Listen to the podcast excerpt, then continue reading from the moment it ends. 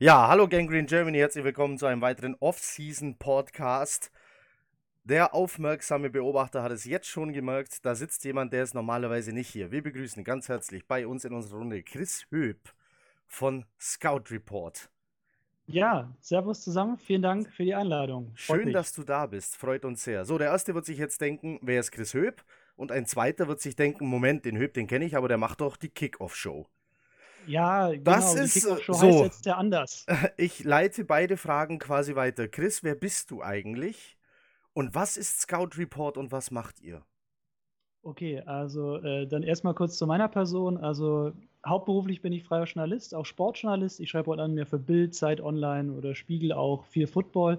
Ähm, die Kickoff-Show mache ich zusammen mit Roman Motzkus, äh, den ja der ein oder andere vielleicht auch schon mal gehört hat, wenn man sich ein bisschen mit Football beschäftigt. Das Winken Und, äh, dazu war. Äh genau, ja, genau. So die Winkelkatze, wer es immer kennt aus der Show, Roman Motzkus immer am Start, ölt meistens sein Handgelenk, bevor es losgeht.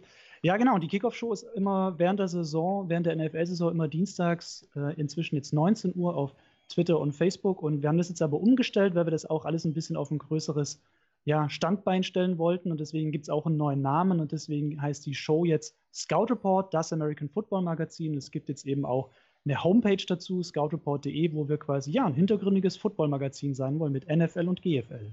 Ja, das finde ich besonders toll. Die GFL hat einen Platz gefunden.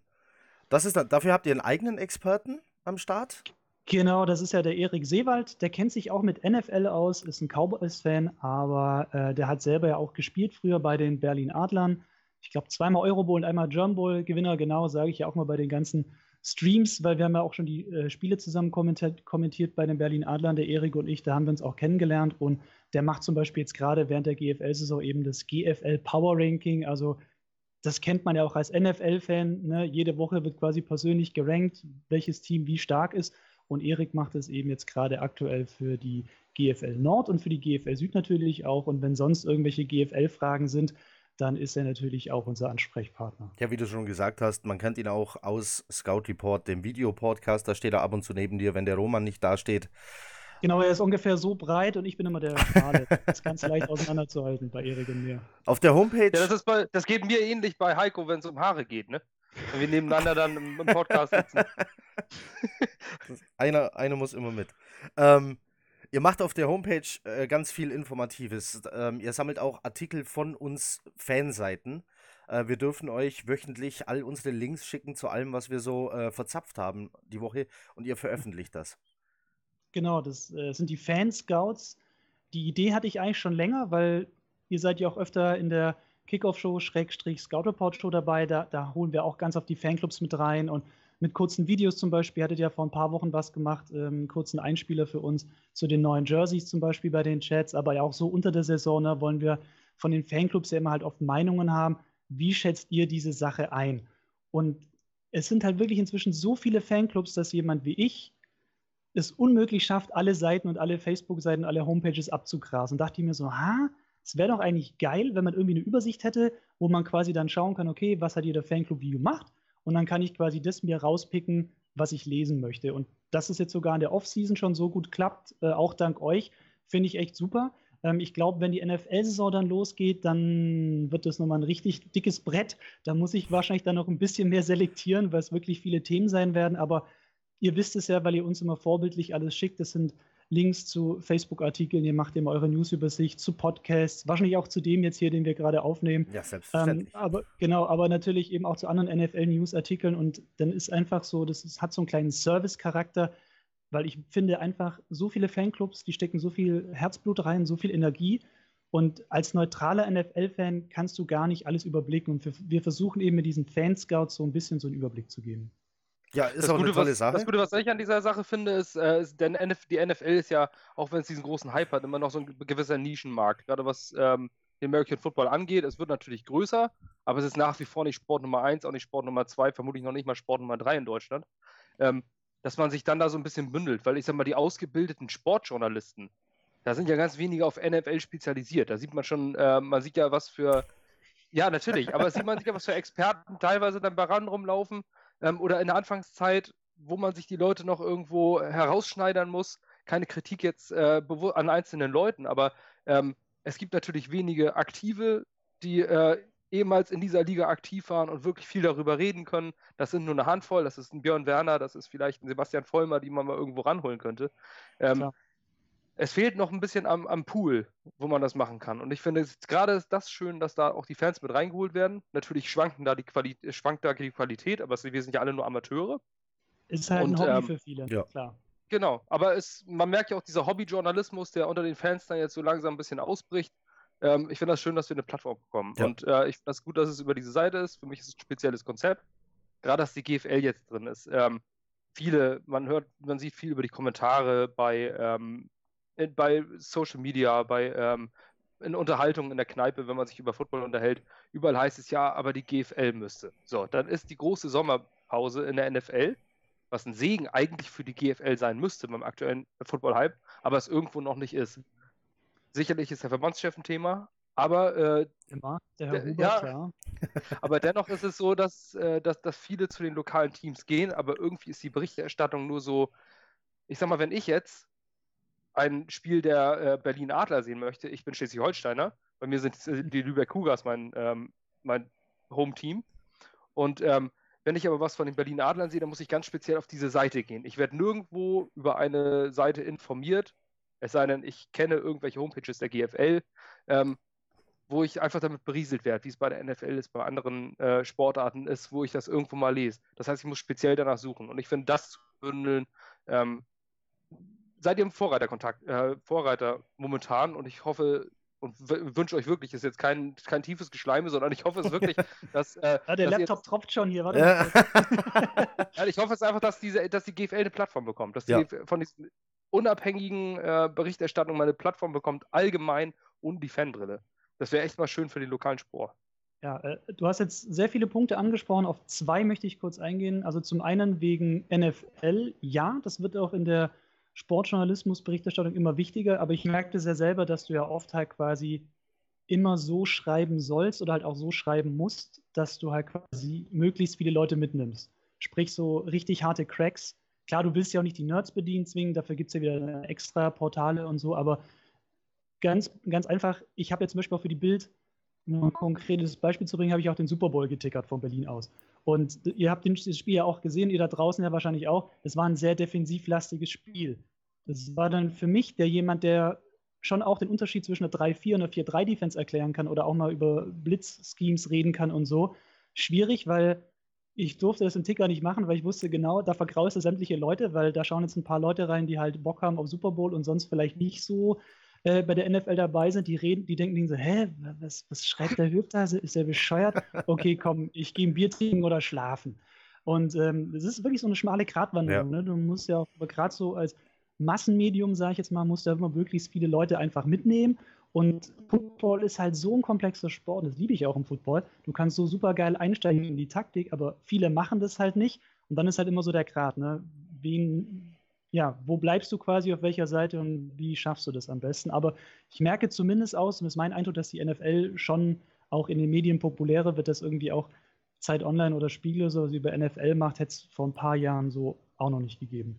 Und zur GFL, Sebastian, Riesenthema. Ähm, warum nutzt die GFL nicht den Hype von NFL-ran NFL? Den gibt es ja schon seit Jahren. Das ist eine Diskussion, äh, ja, die wabert auch hier in Berlin immer ständig, sobald du mit irgendwelchen Footballleuten am Tisch sitzt, spätestens am zweiten Bier, wenn du mit der NFL dann mal grob durch bist, äh, kommt das. Ich sag mal so, die Teams haben sich insofern diese Saison ein bisschen verbessert. Und ich meine, ich bin ja auch echt einer, der die GFL oft kritisiert, weil ich immer sage, sie möchte bei den Big Players dabei sein, setzt aber quasi halt nichts um, was halt, wie gesagt, auch viel am Verband und Liga gibt. Das wäre mal ein extra Podcast auf jeden Fall. Ähm, in dieser Saison, finde ich, sind die Spielberichte sehr viel schneller drauf. Zum Beispiel, es gibt endlich auch Highlights, weil seit dieser Saison jedes GFL und GFL 2-Team seine Heimspiele übertragen muss. Das heißt, es ist Videomaterial da und die GFL münzt das quasi nochmal um in Spielberichte. Das ist schon mal mehr, als jetzt zum Beispiel letztes oder vorletztes Jahr ja. war, gab, weil da wusstest du immer so, wo muss ich schauen? Und ein Punkt noch dazu, weil du auch gesagt hast, unabhängige Berichterstattung. Ich finde es gut, wenn so Seiten wie Sport 1 oder so zum Beispiel, die ziehen sich ja alle Nachrichten von der, von der GFL-Seite, noch Pressemitteilungen. Ich finde es ja prinzipiell gut, wenn das auch bei Sport 1 irgendwie stattfindet und eine Nische hat. Was ich nicht so gut finde, ist, ist, dass halt eins zu eins quasi Berichterstattung ist von den Vereinen.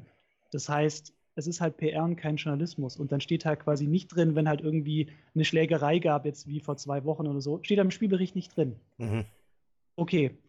Wir machen jetzt bei Scout Report, das muss man auch dazu sagen, keine tagesaktuelle Berichterstattung, sondern halt hintergründiger, aber wir, da wollen wir halt eben so ein bisschen tiefer eintauchen und halt da so ein bisschen Einblicke geben.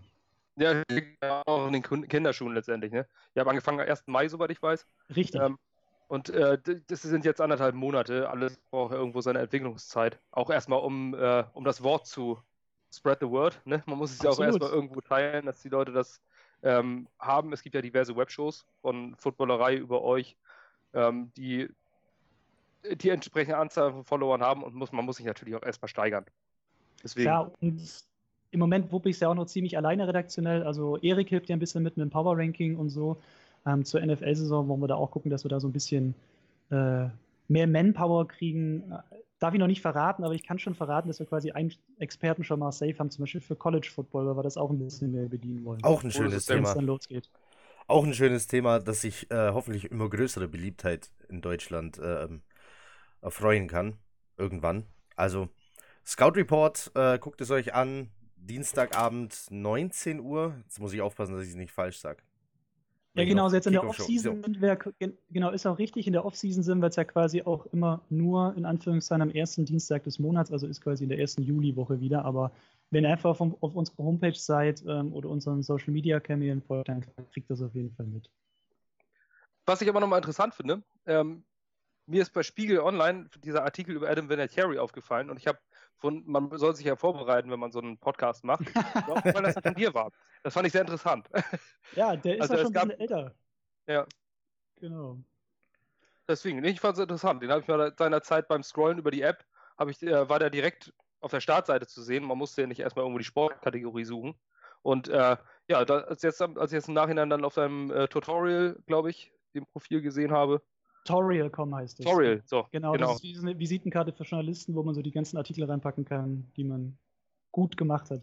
Ja, fand ich, fand ich sehr interessant, dass es von dir war. War nur so eine kleine ja. witzige Anekdote. Ja, mit, mit Kickern habe ich so ein bisschen, da habe ich auch schon mal was für Zeit Online gemacht, weil es ist ja auch immer eine nette Geschichte zu erzählen, ähm, dass die Kicker ja schnell die Boommänner sind und dass die ja so schnell ausgetauscht werden. Und das, da gibt es ja auch wirklich viele Experten, die halt auch so ein bisschen erklären können. Da bin ich tatsächlich mal bei Zeit Online ein bisschen tiefer eingestiegen. Das fand ich ganz cool, dass ich das durfte, weil einfach mal beschreiben, wie quasi der, so ein Kick abläuft. Ne? Also, das ist ja nicht nur ist, du trittst den Ball, sondern Snap, Holder, was passiert da alles, wie wird geblockt, etc.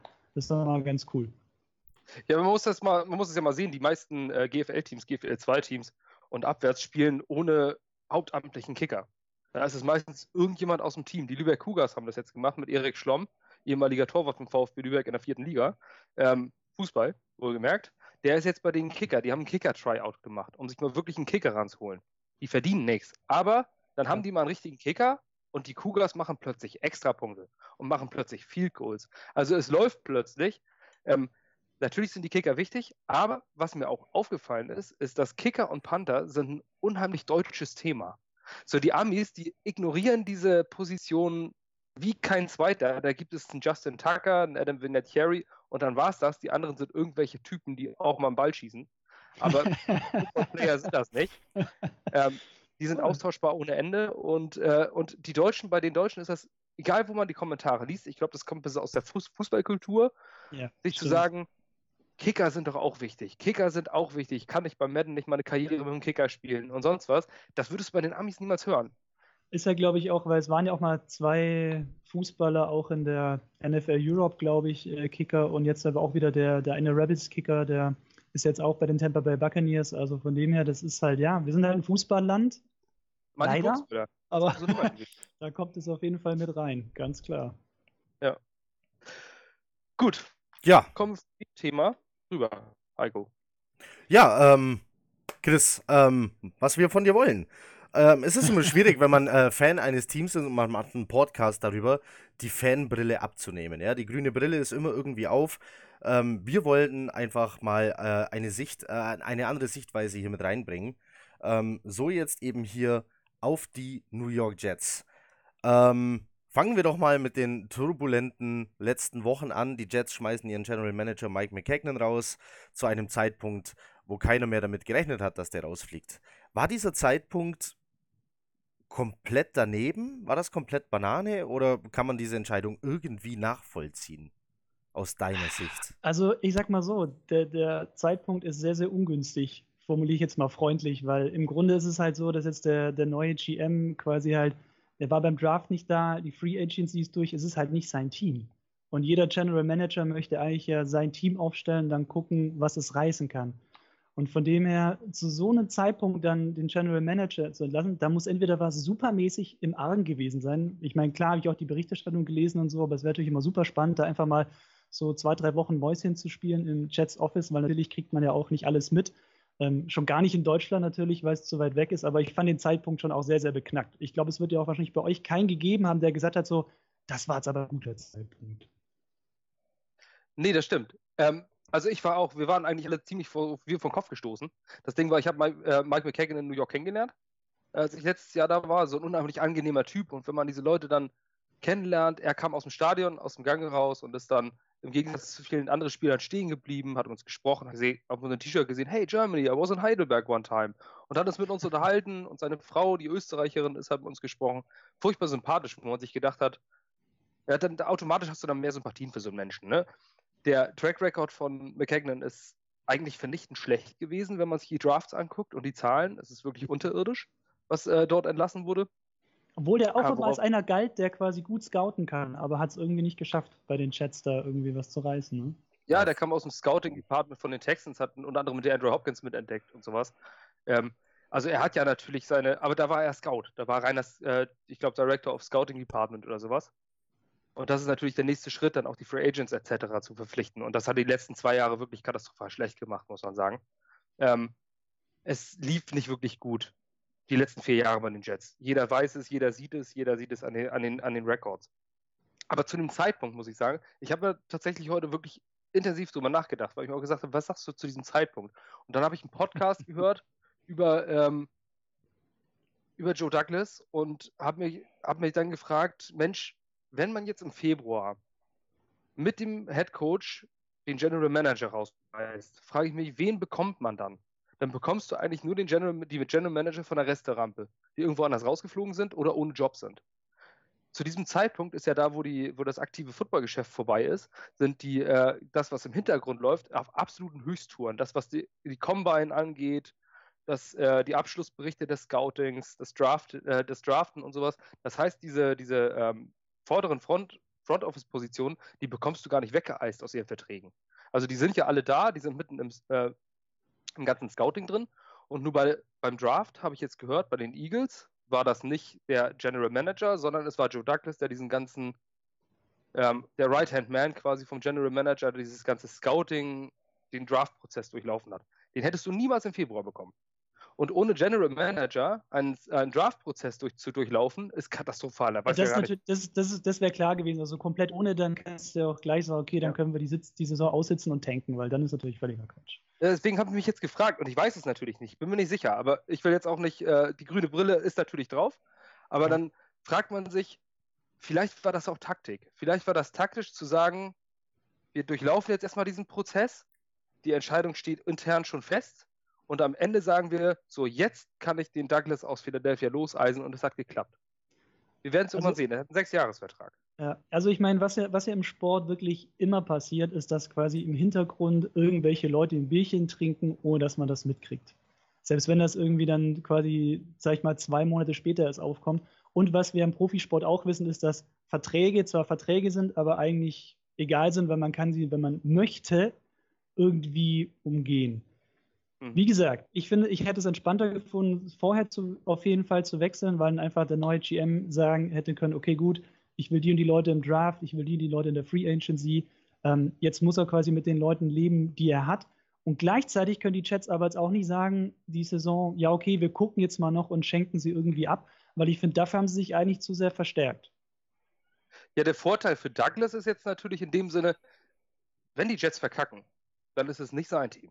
Das ist so. wahr. Das, also, dann, kann, dann, kann, man immer noch sagen, eine bessere Ausrede kann er fast nicht haben, das stimmt. Dann, das, das es, dann, geht es, dann geht es alles auf den Coach. Also ich denke, ähm, wenn es jetzt die Frage ist, äh, wer muss zuerst gehen beim Misserfolg, dann ist, fällt definitiv der Name Adam Gase und nicht der Name Joe Douglas, ähm, weil der sein Team erst zwar aufbauen muss, der hat einen Sechsjahresvertrag, ein ähm, Adam Gase hat einen Vierjahresvertrag und einen Coach kannst du sowieso jeder, äh, ich komme aus der Nähe aus von Hamburg, ich weiß, wie schnell das geht. Ähm, Trainer sind, ne, da ist eine Drehtür.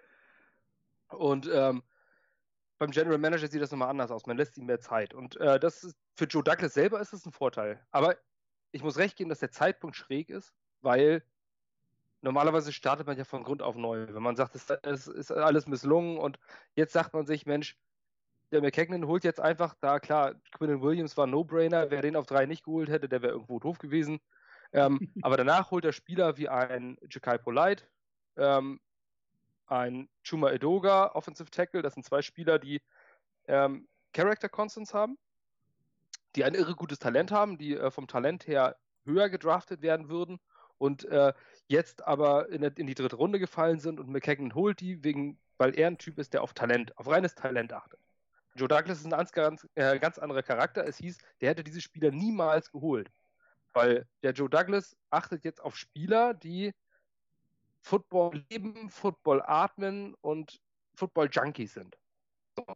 Das heißt, er hat jetzt zwei ganz andere Spieler, die, äh, die einen McKagan geholt hat, die er niemals geholt hätte. Also die haben eine unterschiedliche Strategie. Es wäre interessant, wie das anders abgelaufen wäre. Ja, wo, wobei es auch die Berichte gab, dass Adam Gaze auch nicht so der größte Fan sei von Livion Bell und äh, von Mosley, den ihr auch geholt habt.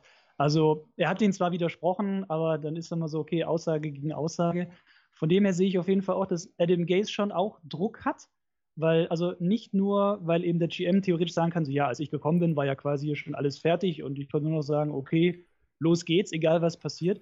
Ähm, der muss schon auch liefern, finde ich. Gleichzeitig ist es aber bei den Chats auch so ein bisschen, ich habe noch nachgeguckt, es ist halt schon der sechste GM seit 2000, also quasi alle drei Jahre. Äh, Konstanz sieht halt auch ein bisschen anders aus, aber gut. Das stimmt. Aber wir haben auch ein paar Katastrophen gehabt. Also, äh, wir haben jetzt, was heißt, ja, McKagan war jetzt nicht unbedingt eine Katastrophe, das würde ich nicht sagen. Ähm, er war nicht gut. Ich glaube, das ist besser ausgedrückt. Denn vorher hatten wir eine Katastrophe, da war es John Itzig und das war. Also, ich meine, New Yorker Fans haben dafür bezahlt, ein Flugzeug über den Trainingsplatz zu schicken mit einem Banner hinten dran, Fire Itzig. Ja. Wir haben Crowdfunding-Aktion für, für Schilder an der Straße, für überlebensgroße Schilder an der Straße gemacht, Fire Itzig. Also, das war wirklich eine Katastrophe. Ich finde es ein bisschen schade, weil ich meine, wenn man New York guckt, gibt es die Chats und die Giants und die Giants sind auch schon seit Jahren, schwächeln die so ein bisschen und die Chats schaffen es, finde ich, nicht sportlich zumindest die Nummer eins zu werden. Ne? Also wenn quasi der Konkurrent da irgendwie schon mal abkackt, sage ich jetzt mal auf Deutsch, ne? Also ich meine, seit dem Super Bowl-Siegen und Eli Manning ist ja quasi auch, also äh, da bin ich im Rollstuhl schneller als der ähm, auf dem Feld. Das ist einfach, der ist einfach, da haben die, da haben die Giants einfach gepennt, rechtzeitig jemanden neuen zu holen. Jetzt ist OBJ auch noch weg. Klar, Saquon Barkley, aber der kann ja auch nicht jeden Snap alleine machen. Da kann sich Defense auch komplett drauf einstellen. Deswegen ähm, finde ich es so ein bisschen schade, weil es wäre quasi mal so die Gelegenheit gewesen für die Jets in den letzten Jahren, so ein bisschen, sag ich mal, die Nummer 1 in New York zu werden, weil bisher hatte ich schon das Gefühl, dass die Giants zumindest, was das angeht, quasi die, die Nummer 1 in New York waren, aber. War es ja. lange Zeit. Aber ja. man muss sich jetzt vorstellen, wie damals, als ich in der 8. Klasse immer verkloppt wurde, ähm, da wäre ich total froh gewesen, wenn einer in meine Klasse kommt, der noch öfter verkloppt wird als ich. So, dass, ja, gut, dass das so wird äh, an der äh, an der unteren Kette, äh, an dem unteren Ende in der Nahrungskette. Und das haben die Jets tatsächlich über Jahre verpasst, aber ich glaube jetzt nicht. Ich glaube, jetzt haben wir es überholt. Also, ich sag mal zumindest auch so, äh, wir haben, bevor quasi jetzt diese ganze Sache war, auch mit, äh, mit dem ganzen GM-Stress und so, da habe ich mit fünf, sechs Kollegen bei der Bild, die auch alle Football-Fans sind, haben wir quasi schon mal gerankt, quasi die Division durch bei euch. Und es hatten zwar alle die Patriots auf 1, aber ich hatte die Chats auf 2. Wir haben zwar nicht genau durchgerankt, quasi, äh, wie, wie die Records sind. Ne? Ich glaube, dass es knapp wird. Ich, ich sehe halt eigentlich so einen Dreikampf zwischen halt äh, Chats, äh, Bills und dann eben noch den Miami Dolphins. Und äh, ob es für die Playoffs reicht, keine Ahnung. Jetzt natürlich jetzt, da die ganze GM-Kiste nochmal war, ist natürlich fraglich, aber so rein personell muss ich auch sagen, finde ich eigentlich, was die Chats gemacht haben in der Offseason gar nicht so schlecht. Wenn wir da das noch ist schön, schön Personalien sprechen wollen.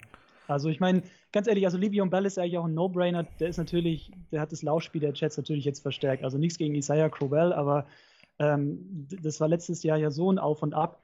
Ich weiß, genau. wovon ich rede. Ich hatte ihn im Fantasy Football. Ähm, das sagt vielleicht ja, jetzt eigentlich nicht nur du. nicht vorhandenen Fantasy Football Skills aus, wenn die Leute denken, warum Nein, nein, äh, nicht nur du hattest den. Aber, Aber es war äh, genau das war das Problem, die Unbeständigkeit im Laufspiel. Und ähm, Crowell war am Schluss der Inbegriff für die ähm, für das Inkonstante einfach. Ähm, Maguire hat nicht das gerissen, was dann von ihm zu erwarten war. Außerdem hat er viel zu wenig den Ball bekommen. Trenton Cannon war dann nur noch für Returns zuständig. Ich glaube, er stand da dreimal bei Returns auf dem Feld, hat dreimal den Ball fallen lassen. Also ähm, im ähm, Backfield sah es da wirklich nicht so rosig aus. Jetzt ist Bilal Paul zurück mit einem Einjahresvertrag. Wir haben Le'Veon Bell geholt in der Offseason. Übers Gehalt wurde, glaube ich, lang und ausführlich diskutiert. Ist ähm. viel Geld, aber er ist halt ein guter Running Back. Also ich meine, gut 35 Millionen garantiert, 52,5 waren es ja, glaube ich, insgesamt. Aber ja. ganz ehrlich, wenn du überlegst, wenn er wieder, also er hat jetzt ein Jahr Pause gemacht. Natürlich kann es ein Nachteil sein, dass er vielleicht nicht mehr ganz so fit ist. Es kann aber auch genau umgekehrt sein, dass er quasi jetzt ein Jahr Zeit hatte, die ganzen kleinen Blessuren auszukurieren, ja, die er hatte. Ihr wisst ja selber, wie ist das? Running Back kriegst du bei jedem Play auf die Schnauze. Ja. Das heißt, er ist wahrscheinlich, ich glaube, er ist eher noch fitter, als dass er quasi nicht in Form ist, weil das konnte sich auch nicht erlauben, sonst hätte er nie einen Verein gefunden, einen neuen. Und ganz ehrlich, er wird einfach auch hier Sam Darnold so viel Arbeit abnehmen, weil er halt auch die kurzen Pässe fangen kann. Wenn du einfach, selbst wenn du ein Passspiel hast, kannst du Bell als Third oder Fourth, Fourth Read aufstellen. Ne? Im Zweifel den kurzen Pass einfach zu Bell und dann macht er noch ein paar Yards after Catch. Und das kommt Man muss auch mal sehen, er ist der beste äh, Pass-Catching-Back zusammen mit Christian McCaffrey in dieser Liga. Also ja. viele vergessen das ja, weil sie das letzte Jahr nicht gesehen haben. Aber es gibt ja auch Spieler, die auf Injured Reserve ein ganzes Jahr verbringen, auch Elite-Spieler. Und die sind danach nicht alle viel schlechter. So, also ich glaube, es wurde einfach viel aus dieser ganzen Boulevard-Geschichte gemacht, von wegen, er sitzt das Jahr aus und äh, alles totales Unverständnis. Natürlich hackt man gerne auf demjenigen dann rum.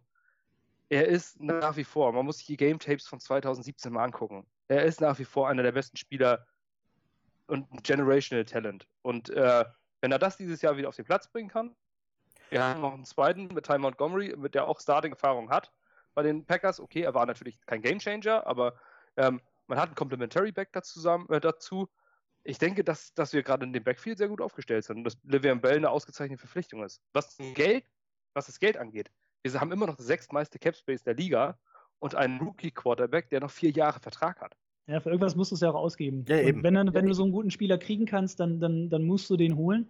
Und ich meine, ganz ehrlich, klar, wie gesagt, über das Geld kann man, kann man viel diskutieren und ja, ich fand es jetzt auch nicht geil, dass er eine Saison ausgesetzt hat, weil es halt einfach so, ja, okay, er hat ja auch keinen Hehl draus gemacht, es ging ihm halt um die Kohle und so.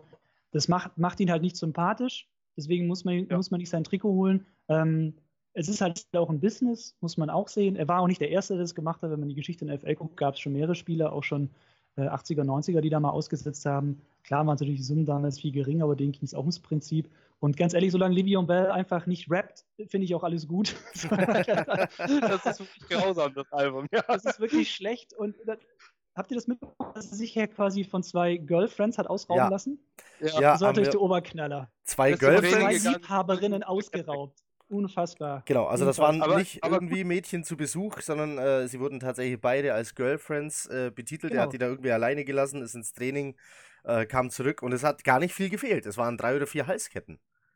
Ja, die, äh, unter anderem ja auch in dem einen Rap-Video hat er auch quasi, quasi, tatsächlich diese Goldketten auch an und diese Black Panther-Kette von ja. diesem Marvel-Verhalten. Und das Geile ist ja, einer meiner Bildkollegen, der ist Football-Fan ohne Ende und der ist auch so, der ist so ein Social Nerd, das man jetzt aber anerkennt, der checkt wirklich auch die ganzen Profile immer von den NFL-Stars und so. Und der ist sich zu 80% sicher, dass die zwei Ladies, die das vielleicht gewesen sein könnten, in dem einen Musikvideo auch mit den Ketten und so auftauchen, weil er gesagt hat, so, ich habe mir das jetzt fünfmal angeguckt, das sind immer die gleichen zwei Mädels, die sind super oft und das sind auch die, die quasi den meisten Körperkontakt nicht haben, die abküssen, das waren bestimmt die.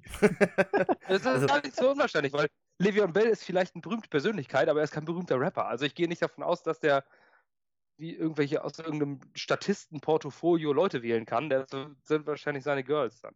Aber mein Gott, zwei Liebhaberinnen zu haben, während man zum Training geht, So, Überleitung des das Todes auch zurück so aufs Sportliche. Schlimm. Le'Veon Bell profitierte. Ich bin verheiratet, deswegen muss ich sagen, das finde ich nie gut. ja, für mich, für mich natürlich auch nicht. Aber wenn ich nicht verheiratet wäre und erfolgreicher Sportler, dann könnte mir das vielleicht auch passieren. Ich fand es auf jeden Fall witzig, dass er nach Hause gekommen ist vom Gym und dann hatten die Ladies da ein bisschen seinen Schrank ausgeräumt. Da. Tja. Um die 500.000 standen da im Raum. Dollar, meine ich. Aber gut, er ist ja, trotzdem genau, Beschuldigter einer Straftat, das kann man ihm nicht vorwerfen. Das ist natürlich einfach nur er ist nicht der Erste, er ist nicht der Letzte, der ausgebaut wird. Das stimmt. Ja. Ähm, Le'Veon Bell hat in, äh, hat, hat in Pittsburgh von einer unglaublich starken O-Line profitiert. Bei den Jets sieht die O-Line nicht ganz so stark aus äh, wie bei den Steelers, um es mal äh, freundlich auszudrücken. Natürlich wurde auch die verstärkt mit Osemele. Ähm, toller Trade, ähm, kam für einen Sechstrunden-Pick, war es, glaube ich. Ähm, ja, kann Le'Veon Bell ähnliche Zahlen liefern, wie er es in Pittsburgh getan hat, hinter dieser O-Line? Die O-Line ist, finde ich, auch nicht so stark wie bei den Jets. Da muss ich, also kann ich euch leider jetzt auch keine bessere Einschätzung ähm, liefern. Ich sag mal so, es hängt aber halt auch ein bisschen darauf ab, wie fit er halt wirklich ist. Also ich meine, klar, eine O-Line ist immer super wichtig, weiß jeder, ne? Die macht die Lücken auf für den Running Back. Aber ich glaube, die O-Line der Jets ist ein bisschen stärker als letztes Jahr.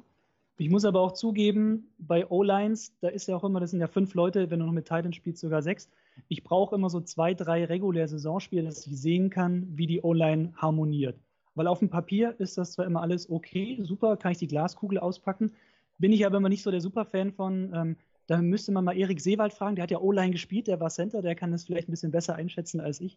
Ich bin immer so einer, ich brauche so zwei, drei Spiele in der regulären Saison, dass ich mal gucken kann oder vielleicht auch so ein bisschen schon in der Preseason um zu gucken, okay, wie harmoniert die O-Line, ne? passt da die Abstimmung, blocken die alle so, wie sie sollen, die gleiche Richtung und funktioniert das alles oder ist vielleicht die eine Seite ein bisschen stärker als die andere, was ja auch mal sein kann, oder ist die eine so super schlecht, dass du quasi als Defense immer über die rechte Seite blitzt, weil du halt weißt, okay, die lassen einen durch. Von dem her, auf dem Papier ist die O-Line der Jets ein bisschen stärker. Ob sie es dann auch umsetzt, ich wünsche es euch natürlich, weil Livion Bell braucht natürlich eine gute O-Line und natürlich auch der Quarterback, einfach, dass er beim ja. Passing natürlich noch ein, zwei Sekunden mehr hat. Wisst ihr ja selber, wenn die O-Line alles durchlässt, wird es mit dem Passing-Game schwer. Also die, die Waffen, würde ich sagen, sind Sam Darnold gegeben. Jetzt steht an der Seitenlinie mit Adam Gase der neue Head Coach, der ähm, sich noch Offensive Coordinator Loggins äh, ins Boot geholt hat. Das heißt, wir haben die gleichen Offense Coaches, wie sie in Miami waren, äh, die da nicht sehr erfolgreich waren. Ich glaube, die wenigsten Punkte im Schnitt pro Spiel haben die abgeliefert. Die hatten, ja, aber das sind ja aber auch die Dolphins ja, also ich meine, ja, ich mein, die hatten einen, die hatten Mr. Glass als Quarterback, der auch, wenn er aktiv war, gutes Mittelmaß ist und darüber hinaus aber auch nicht. Ähm, und dann waren ja die Waffen jetzt auch nicht die allerbesten, nachdem sie Jarvis Landry abgegeben hatten. Ähm, also auf Receiver also denke, auf jeden Fall, ja, stimmt schon. Und ich meine, selbst Frank Gore war da noch Running Back, also ganz ehrlich, nichts gegen Frank Gore, aber der dürfte eigentlich auch mal in Rente gehen. Also so vom Ach, der kann der auch. Offense generell sind die Jets, glaube ich, auf jeden Fall besser aufgestellt. Ich glaube, er hängt sogar noch der Saison dran. Ich weiß, er ist, ist bei den Bills, ja. Äh, zusammen ja, genau. mit McCoy, äh, das älteste Backfield der Liga, Stimmt. aber gleichzeitig haben die Bills damit ein Rekord-Backfield, denn äh, kein anderes Running Back-Duo hat mehr Yards hingelegt bisher als Gore und McCoy. Gut, die hatten auch lange Zeit dafür. Das stimmt. Aber ich meine, Gaze ist ja auch quasi einer, darf man auch nicht vergessen, der war ja auch noch Quarterback-Coach, unter anderem bei den Broncos, als auch Peyton Manning da war. Also da ist sicherlich auch was, was er, glaube ich, jetzt auch Sam Darnold ähm, weitergeben kann. Da wird der Junge sicherlich in seiner Seitensaison auch nochmal was lernen. Der muss natürlich ein bisschen mehr jetzt auch liefern, weil ich meine, ihr wisst ja selber, wie es ist. Rookie-Saison hast du immer noch so ein bisschen Welpenschutz. Jetzt in der zweiten Saison, wenn er auch eben so gute Receiver hat, ich meine, Jameson Crowder ist als Slot-Receiver jetzt noch ähm, gekommen zum Beispiel und ist schon, sieht schon ein bisschen besser aus als letztes Jahr auch, was bei den Receivern angeht, bei den Jets. Ich denke auch, und ich denke, gerade das ist das, äh, das beste, die beste Jets Offensive Unit, die wir seit 2010 auf dem Platz eigentlich haben. Ähm, viele Namen sind natürlich unterm Radar. Also ich sag mal, so ein Robbie Anderson oder ein Quincy Numba wären vielleicht Klar. in anderen Teams eher so die Complementary Receiver, ähm, wobei ein Robbie Anderson ja gezeigt hat, was er kann und alle sind jetzt eigentlich einigermaßen von ihm beeindruckt. Ähm, ist ein Deep Threat. Äh, aber ich denke, dass also die Waffen haben wir. Die Waffen sind da. Und Chris Herndon war letztes Jahr ein ausgezeichneter Rookie-Tight End. Der fliegt auch ein bisschen unter Radar, was die Liga so angeht. Aber ähm, der hat letztes Jahr wirklich für einen Rookie sehr beeindruckende Zahlen für einen Viertrunden-Pick äh, abgeliefert und könnte auch so ein X-Faktor sein. ich denke, die Waffen sind da und, äh, und wir haben die Chance, eventuell, dass die Jets mal eine bessere Offense als Defense haben könnten, was an unserem Defensive Backfield liegt. Also ich meine, gerade auch bei den Receivern, die du jetzt angesprochen hast, wenn man Robbie Anderson hat, Quincy Nunva und eben jetzt noch Jameson, Crowder, da, das ist ja quasi, da ist jetzt keiner dabei, von dem ich sagen würde, das wäre so der klassische Number One Receiver, ne, wo man jetzt weiß, okay, das ist jetzt ein Odell Beckham oder ein Julio Jones, die natürlich die krassen äh, Catches auch im Zweifel kriegen. Dadurch, dass die alle so ein bisschen, sag ich mal, auf einem ähnlichen Level agieren, macht es natürlich auch das Playbook auf, weil du als Gegner gar nicht weißt, okay, wer kriegt denn wann quasi jetzt den Ball? Also gut, okay, Anderson wahrscheinlich schon, wenn es tief läuft, aber wie gesagt, dann hast du ja noch Bell theoretisch noch als, als weiteren kurzen Receiver dabei. Also ich glaube, da können die Chats auf jeden Fall viele Varianten einstudieren und, glaube ich, eine variable Offense zaubern, wenn sie es umgesetzt kriegen natürlich. Also ich sehe ganz ja, oft Montgomery und, und Bell gleichzeitig im Backfield stehen. Dann hast du da zwei, äh, die laufen und fangen können. Da äh, kannst du jede gegnerische Defense zur Verzweiflung treiben. Ähm, ich hoffe, jemand hört mich äh, bei den Jets. ähm, ich muss übrigens ja, kurz was einwerfen. Wir haben seit, äh, seit äh, einiger Zeit Bildprobleme. Also der Ton funktioniert reibungslos. Äh, das Bild wird nicht ganz so sauber übertragen. Aber wie gesagt, der Ton funktioniert. Das ist ja beinahe wichtiger. Ähm, zeitweise saß ich hier alleine nur mit euren Stimmen. Aber der Ton hat reibungslos funktioniert. Ähm, für alle, die sich das jetzt angucken statt anhören, Entschuldigung dafür. Aber finde ich auch eine interessante Variante, wenn du zum Beispiel sagst, dass du zwei, wenn du, das habe ich noch gar nicht dran gedacht, aber stimmt, wenn du mit zwei Running Backs aufläufst, kannst du theoretisch auch wieder einen zum Vorblocken benutzen. Ja. Kannst auch nochmal so ein bisschen die Schwäche der O-Line kaschieren, ne? wenn du nochmal einen zusätzlichen Blocker bringst, natürlich. Ja, glaub, Man Jets muss auch sagen, dass Le'Veon Bell einer der besten äh, Blocking-Running Backs der Liga ist. Das natürlich oft die Statistiken nicht beweisen. Aber wenn man sich die, seine aktiven Jahre anguckt, ähm, der kann alles. Ne? Das ist ja natürlich das, was ihn zum All-Pro gemacht hat. Das waren immer meine Argumente vor dieser Verpflichtung. Du brauchst so jemanden, der blocken kann, laufen kann und fangen kann und somit dem Quarterback eine enorme Last vor den Schultern nimmt. Das waren immer meine Argumente und ich freue mich wahnsinnig, dass er da ist. Aber ich fand den Punkt von Chris noch gut mit, den, äh, mit dem Nummer 1 Receiver. Weil wenn du jetzt so einen Cornerback hast wie ein Patrick Peterson oder ein Richard Sherman zu seinen besseren Zeiten, das ist klar, auf welche Seite die gehen.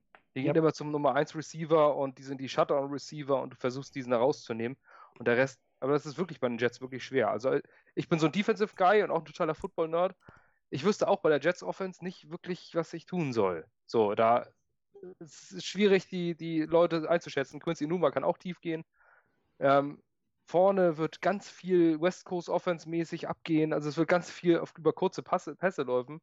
Äh, laufen. das ist ja okay. Da, du musst ja, ja Donald nicht ja. zwingen, die, die 80 Yards Bomben zu werfen. Er ist kein Aaron Rodgers. Wenn du ein super kurzes Laufspiel hast und dazu eben noch ein etabliertes Laufspiel, dann hast du da schon viel gewonnen. Das reicht ja dann so erstmal. Du musst, so gewinnen musst nicht über 100 Jahre seit Jahren Super Bowls und Titel. Die Patriots gewinnen genau so seit Jahren ihre Titel. Ja, die spielen sogar wieder mit Fullback inzwischen, von denen schon alle dachten, dass er ja. ausgestorben und äh, wo man dann wieder sieht, dann im Super Bowl, auch im Super Bowl kriegt dann der Fullback den Ball und dann ist, also der wird dann sogar angeworfen, also die sind wirklich immer sehr verrückt. Aber ich, dachte, ich dachte wirklich, äh, nur dadurch wird der, die Position des Fullback wieder boomen.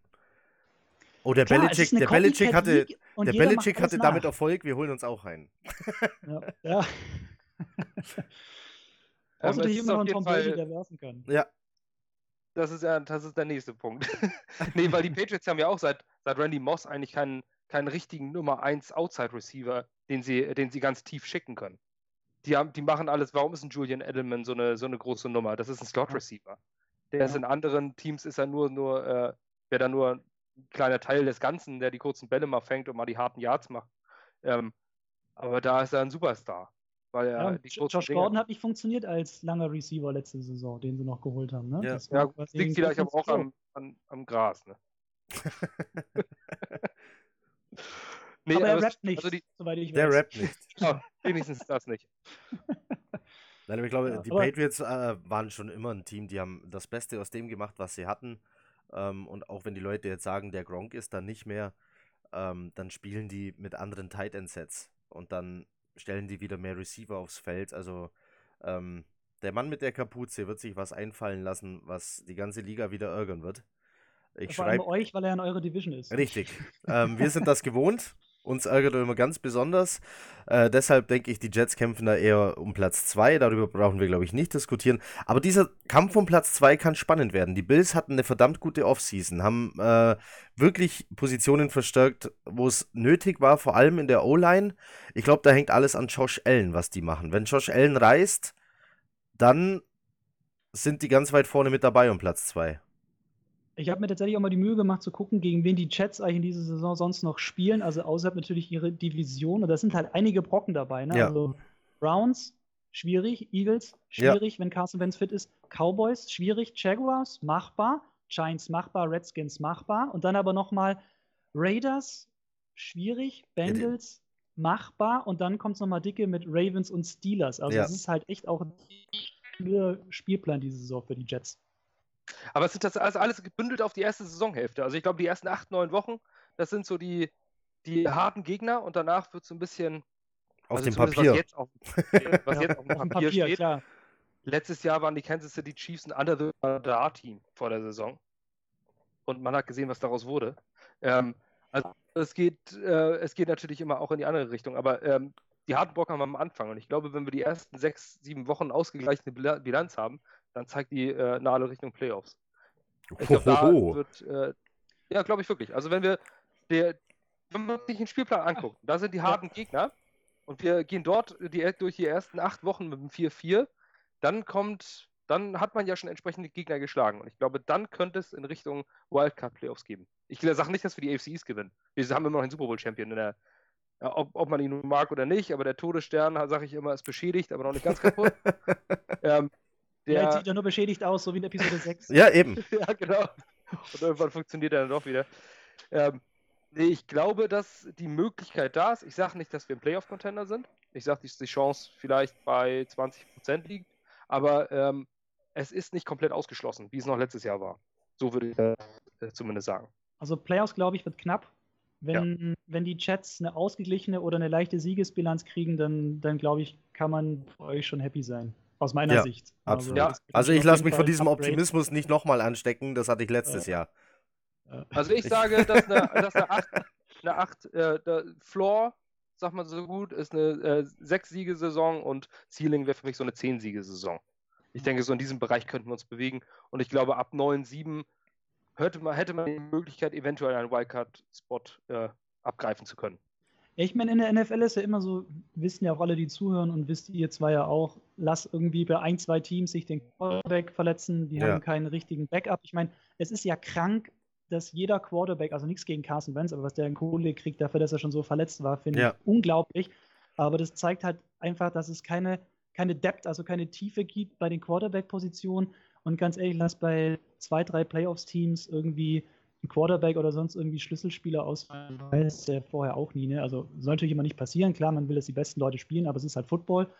Ähm, es wird auch noch jetzt Meldungen geben, bestimmt wieder in der Offseason, dass sich Leute beim Training verletzen ähm, und dann vielleicht für die Saison gleich raus sind. Also das hat es ja immer schnell und gerade auf Quarterback oder so ist ja auch der Impact dann immer relativ gleich krass. Und bin aber auch sehr gespannt auf eure Defense natürlich. 3-4 hat Adam Gaser gesagt, will er, will er spielen. Und ähm, Quinton Williams, der wird ja auch sehr gehypt. Das, was ich von ihm gesehen habe, fand ich auch gut. Also er hat auf jeden Fall einen sehr schnellen Antritt, schnelle Hände. Das finde ich, deswegen kann ich verstehen, dass er so ein bisschen mit Aaron Donald verglichen wird, weil er halt auch mal einfach zwei Gegner quasi vernaschen kann oder drei.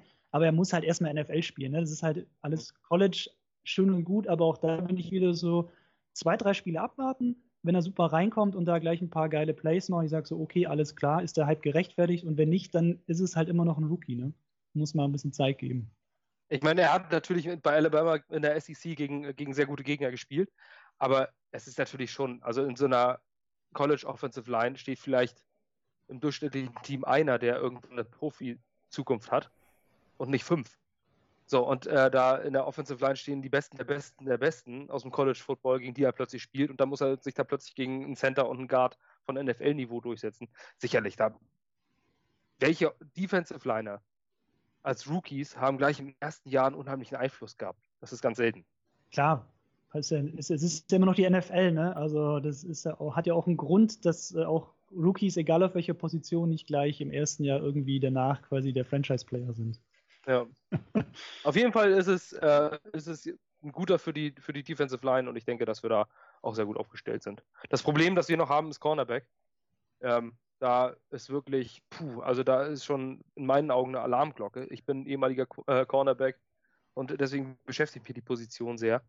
Ähm, es, wir, wir, haben wirklich, wirklich Alarmglocken. Truman Johnson, letztes Jahr Big Free Agent Signing, ist, hat ein äußerst schwaches Jahr gehabt. Hat jetzt mit Greg Williams den, Spiel, den Defensive Coordinator, den zum Franchise-Player gemacht hat seinerzeit. Aber auf der anderen Seite ist keiner. Und äh, nur die Safeties hinten können es nicht reißen.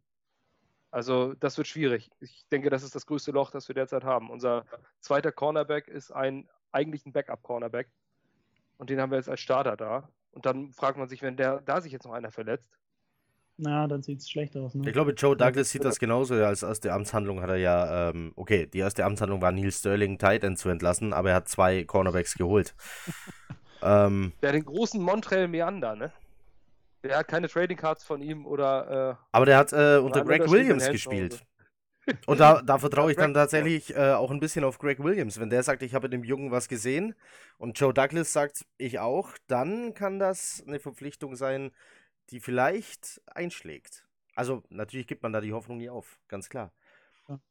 Ja, ich meine, ihr habt ja noch CJ Mosley geholt für viel ja. Geld, der muss jetzt eigentlich auch liefern, ne? Das ist ja auch, weil Absolut. ist ja immer die gleiche Frage wie bei Bell, ist es zu viel, zu wenig? Andererseits, ihr habt es ja, habt ihr ja selber schon gesagt, für irgendwas muss man es ja auch ausgeben. Und ich habe noch eine sehr, sehr geile Statistik gefunden zu, zu Schieze, ist DJ Mosley. Ähm, Pro Football Focus kennt der eine oder andere vielleicht ja von ja. euch auch, die machen äh, Analytics und steigen mal relativ tief ein. Und das finde ich mega geil. In den vergangenen zwei Spielzeiten hat er nur insgesamt zehn Missed Tackles und er hat fast alle Spiele gemacht. Und insgesamt seit 2014 hat er 500 Tackles, 8 Sacks und 8 Interceptions. Das hat seit 2014 nur einer geschafft. Luke, Luke Kuechly, und ist ja auch kein ganz schlechter. Also, wenn er da irgendwie anknüpfen kann und das Niveau halten kann, glaube ich, dann ist es für die Chat schon gar nicht so schlecht. Ja, Muss also, er zumindest eigentlich ja bei der Kohle, die er jetzt kriegt. Ähm, man ich hat einen Bericht gelesen, dass, dass Greg Williams äh, CJ Mosley unbedingt wollte. Er hat gesagt, ich will unbedingt CJ Mosley, gib mir unbedingt CJ Mosley. Und dann wurde halt überbezahlt. Ich glaube, auch um den aus Baltimore rauszukriegen, musstest du auch überbezahlen. Ja. Hat, niemand hat ihn auf dem Free Agent Radar gesehen. Jeder hat sich gesagt, ja, das ist eh ein sicheres Resigning oder Franchise Tag. Klare Nummer. Klar, weil die Ravens hatten ja eine super Defense vergangene Saison. Also, das war mega. Ja, und jetzt geben sie ihre Cornerstones, haben sie, sind sie jetzt alle, jetzt alle verloren, ne? Auf jeden Fall bin ich hochbegeistert. Ich bin ein totaler Fan von CJ Mosley, das bin ja. ich schon seit Jahren und ihn jetzt äh, da zu haben, zusammen mit dem Avery Williamson, der ja auch unter dem, der nicht äh, so viel Lob erfährt, wie er eigentlich verdient hat. Ähm, der war letztes Jahr ein ganz, ganz wichtiger Punkt. Aber Inside Linebacker sind halt auch unsexy für den durchschnittlichen Zuschauer. Oder generell, generell Defense ist unsexy für die Zuschauer. Ja, aber das da sind halt noch die Pass Rusher, ne? Das sind halt noch die Pass Rusher, aber die Inside Linebacker, die Tackle-Maschinen, die nicht die, äh, die flashy Plays machen, wo die Girls danach an der, an der Seite hängen, sondern äh, die halt die harten Tackles machen. Wenn ich überlege, den Luke Küchli, das eine Mal mit 25 Tackles in einem Spiel, das ist unmenschlich, sowas, ne? Und da sagt man, Running Backs kriegen auf die Schnauze. Ja. ja, irgendjemand gibt ja den Running Backs auf die Schnauze. ja, genau, das sind die. Also, Eine ausgezeichnete, ausgezeichnete ähm, Verpflichtung. Also, also ich, ich war denke, sehr überrascht, weil ich habe äh, Inside Linebacker natürlich ähm, nicht als Need gesehen, als dringendes. Und auf einmal erfährst du, du hast CJ Mosley. Ähm, beim Namen, da starrst du mal dann kurz in Ehrfurcht und denkst dir, okay, geiles Signing. Und dann siehst du, was er verdient und denkst dir, was? Ein Inside Linebacker? den wir eigentlich nicht gebraucht hätten, so auf dem Papier. Aber wenn man jetzt so die Trainingseindrücke verfolgt und so weiter, dann, ähm, oder wie Greg Williams mit ihm umgeht und was die beiden davor haben, ähm, dann scheint es die Defense ein ganzes, ganzes Stück nach vorne gebracht zu haben. Greg Williams übrigens in einer Pressekonferenz letzte Woche ähm, zum Thema 3-4 oder 4-3 oder welches System hat er gesagt, er hat 42. Und der Reporter meinte, sie haben 42 was und er meinte 42 Varianten, meine Defense aufs Feld zu schicken. Und wir wissen, 42 ist die Antwort auf alles. Ich denke also, die Defense der Jets. Wir haben aber heute viele Filmzitate drin. Und, ja. Oder Filmanspielungen, sagen wir es mal so. Das ist natürlich geil. Ähm, ja. Tja, damit sollte klar sein, dass die Defense der Jets unbesiegbar ist. Ich meine, ich mein, es ist ja immer schwer zu wechseln zwischen einer 3-4 und einer 4-3, aber äh, auch hier leider wieder bei euch in der Division, die Patriots machen das ja ständig. Ja. Also, wer sich ja so ein bisschen für Defense interessiert, die machen es ja sogar während des Spiels. wo du ja wirklich halt das Personal brauchst, ne? weil jeder, der sich ein bisschen mit Football beschäftigt, weiß ja schon, dass die Umstellung nicht ganz ohne ist. Und ähm, eigentlich legst du erst ein System fest und dann holst du die Spieler für das System. Ähm, und du legst das ja eigentlich auch vorher fest, was du spielen willst. Aber ja, wie gesagt, außer den, außer den Patriots macht es oder schafft das eigentlich auch keiner, was ja sicherlich auch mit am Coach liegt. Aber 42 Varianten ist ja auch schon mal nicht so schlecht. Das ja, also, ist äh, auf jeden Fall mal eine Ansage. Ja also das musst du erstmal in den Kopf der Spieler End. reinkriegen. Du musst ja auch für einen Defensive End, ob du jetzt, ob du jetzt auf der 3 oder auf der 5 Technik stehst, ist ja komplett andere Spielweise. Wo, gehst du jetzt außen, gehst du innen durch, durch die Line. Ähm, das ist schon schwer, da dann die anderen Spieler hinzustellen. Das sieht man Leonard Williams. Ob man den jetzt, ich würde den jetzt nicht als 5 Technik End irgendwo aufstellen, weil der dafür einfach zu, zu wuchtig ist, dafür ist er zu viel Tackle. Aber wie die Patriots das hinkriegen, weiß ich auch nicht. Aber Bill Belichick ist das äh, größte Defensive Genius, äh, das diese Liga leider gesehen hat. Und leider penetriert er uns damit. Ja, es ja, naja, wir hatten ihn mal. Wir hatten ihn mal. Er war für einen Tag unser Coach. Das stimmt, für einen ja. Tag. Ja. Das ist eine Legende, wie Anthony Barr. Ist auch ein ja. Oder ähm, Antonio Brown bei den Bills. Ja. So ähnlich. Gut. ähm, ja, um zum Jets, das Jets-Thema so ein bisschen abzuschließen, Chris, was meinst du, wie würdest du äh, einfach nur kurz über den Daumen gesagt sagen, wie die Jets am Ende des Jahres dastehen? Also nochmal kurz zusammengefasst, ich hoffe, es ist schon durchgeklungen. Also in der Division glaube ich, Patriots sind an 1. Ich glaube, dass die Jets trotz jetzt der GM-Kiste ähm, mitspielen können um Platz 2. Das glaube ich. Ist, ich kann auch mir vorstellen, dass es relativ eng wird. Also dass es ein ähnlich, dass da ein, zwei Spiele quasi nur Unterschied sind dann quasi noch mit den anderen Teams, ähm, mit denen die Jets dann noch kämpfen, also mit den Bills und mit den Dolphins. Ähm, wenn alle fit bleiben, glaube ich, dass der, der zweite Platz drin ist und wenn sie sich zusammenreißen. Und ich glaube halt, Adam Gase, der muss jetzt auch motiviert sein und ich glaube auch, dass er den Druck, den er hat, hoffentlich auch in positive Energie umwandeln kann, weil, wie vorhin auch besprochen, wenn es nicht läuft, ist er schneller weg als der GM. Der kann sich jetzt erstmal zurücklehnen und quasi ähm, ja, sagen, war nicht mein Team, alles wurscht. Und ich glaube, dass die Chats sich wirklich, das haben wir auch, glaube ich, ist im Podcast rausgekommen, gut verstärkt haben. Von dem her glaube ich, dass es für Platz 2 tatsächlich reichen könnte, wenn alle fit bleiben. In der Division. Könntest du, könntest du einen Rekordgruppe über den Daumen schätzen? Was würdest du da ungefähr ah, sagen? Da muss ich noch mal, lass uns noch mal ah. kurz hier auf, auf, den Spielplan gucken, den ich da vorhin hatte. Also, ich hatte ja vorhin gesagt, wenn es quasi ein Unentschieden wäre, wäre es schon happy. Aber komm, dann sind wir. Ich, ich bin ja auch beim, beim Kickoff-Show-Scout-Report-Tippspiel immer dafür bekannt, dass ich mutig tippe. Viele sagen auch, ich habe keine Ahnung, aber ich habe einfach mal Lust, auch so ein bisschen immer ja aus der Reihe zu tippen. Dann, dann lass uns doch einfach 9-7 machen. Oh. Für die Chats. Da wäre ich sehr glücklich mit.